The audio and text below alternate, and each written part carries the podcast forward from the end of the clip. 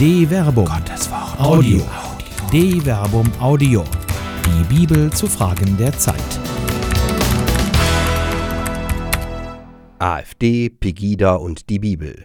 Über Bibelverse auf Demonstrationen von Till Magnus Steiner. Wenn erleuchtete Kreuze bei politischen Demonstrationen durch Innenstädte getragen werden, erweckt das, gewollt oder ungewollt, die Assoziation mit den brennenden Kreuzen des Ku Klux Klans.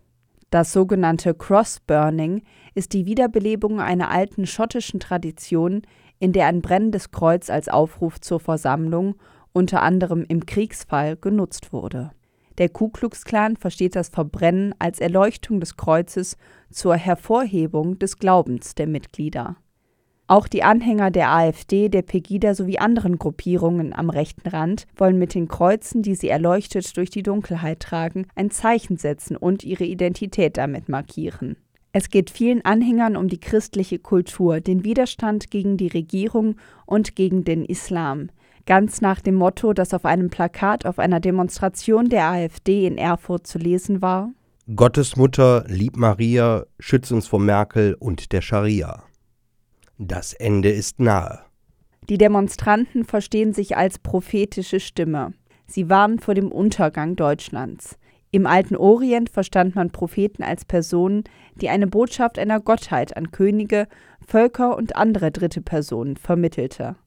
Ganz in diesem Sinne lassen sich auf den Demonstrationen auch Transparente finden, auf denen Bibelverse, also Worte Gottes, als Botschaft in den Himmel gestreckt werden. Zum Beispiel Was du tust, bedenke das Ende.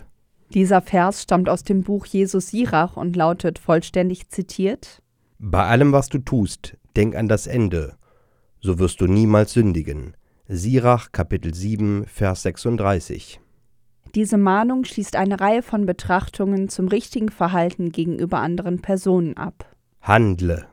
Es geht in Sirach Kapitel 7, Vers 18 bis 36 um die fundamentalen Beziehungen eines Menschen seine Beziehungen zu Freunden, zur Ehefrau, zu den Haussklaven, zu den Eltern und zu anderen, sowie den damit verbundenen Pflichten. Die Aufzählung erreicht in den Vers 29 bis 31 im Aufruf zu Gottesfurcht und Gottesliebe ihren Höhepunkt. Dem ganzen Kapitel geht es zentral um die Haltung der Gottesfurcht, die das Herz alles Tuns sein soll. Es wird nicht einfach nur zum Meiden von Sünde und Unrecht aufgerufen, sondern zur Gottesliebe. Fürchte Gott von ganzem Herzen, seine Priester halt in Ehren. Lieb deinen Schöpfer mit aller Kraft und lass seine Diener nie im Stich. Ehre Gott und achte den Priester, entrichte ihm den Anteil, wie es dir geboten ist, den Speiseanteil vom Schuldopfer und die freiwillige Abgabe, die gesetzlichen Schlachtopfer und die heilige Abgabe. Sirach Kapitel 7, Vers 29 bis 31. Für Jesus Sirach ist hierbei die Gottesliebe und Gottesfurcht untrennbar verbunden mit der Anerkennung und Sorge für die Priester als Repräsentanten des Göttlichen in der Welt. Von besonderer Bedeutung ist in dem Kapitel, dass sich der Blick von der Liebe zu Gott am Beispiel der Achtung und Versorgung der Priester anschließend auf die Hilfsbedürftigen ausweitet. Streck deine Hand auch dem Armen entgegen, damit dein Segen vollkommen sei. Sirach Kapitel 7 Vers 32. Für Jesus Sirach ist ein weiser Mensch nicht jemand, der seinen Menschen nur mit gut gemeinten Ratschlägen hilft, sondern jemand, der auch selbst karitativ aktiv wird.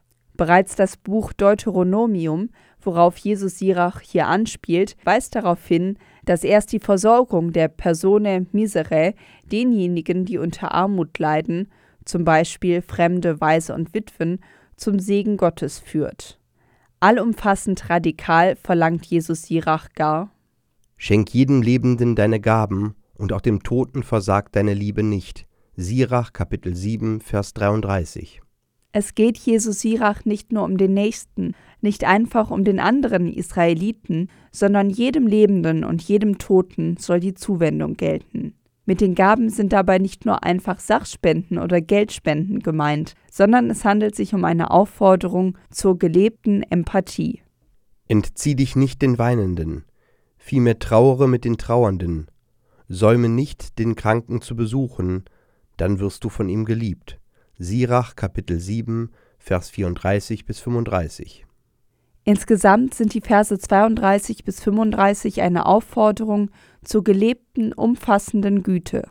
So beschreibt Jesus Sirach das rechte Handeln im Angesicht des Todes, dem jeder Mensch ins Gesicht schauen muss. Am Ende steht die Verantwortung vor Gott, die zum mitmenschlichen Handeln herausfordert und zur gegenseitigen mitmenschlichen Liebe führt. Gottes Wort auf Plakaten. Jesus Sirach benennt sehr deutlich, worin sich für ihn böses und gutes Handeln unterscheiden. Bereits zu Beginn des siebten Kapitels verweist er auf die Konsequenz des bösen bzw. guten Handelns. Tu nichts Böses, so trifft dich nichts Böses. Sirach Kapitel 7 Vers 1. Die griechische Übersetzung formuliert noch drastischer. Tue nichts Böses und nicht wird Böses dich ergreifen, überwältigen. Sirach Kapitel 7 Vers 1 Septuaginta. Diese Mahnung ist die Fortsetzung des abschließenden Ratschlags des vorherigen Kapitels. Wer das Böse meiden will, soll intensiv die Gebote Gottes meditieren, sie lesen und auslegen. Achte auf die Furcht vor dem Herrn, sinn allzeit über seine Gebote nach, dann gibt er deinem Herzen Einsicht, er macht dich weise, wie du es begehrst. Sirach Kapitel 6 Vers 37.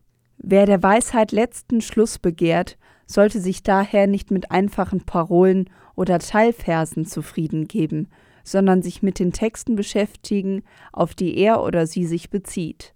Identität bildet sich nicht in Satzfragmenten, sondern in Zusammenhängen. Eine Produktion der Medienwerkstatt des katholischen Bildungswerks Wuppertal Solingen-Remscheid. Autor Till Magnus Steiner, Sprecher Jana Turek und Marvin Dillmann.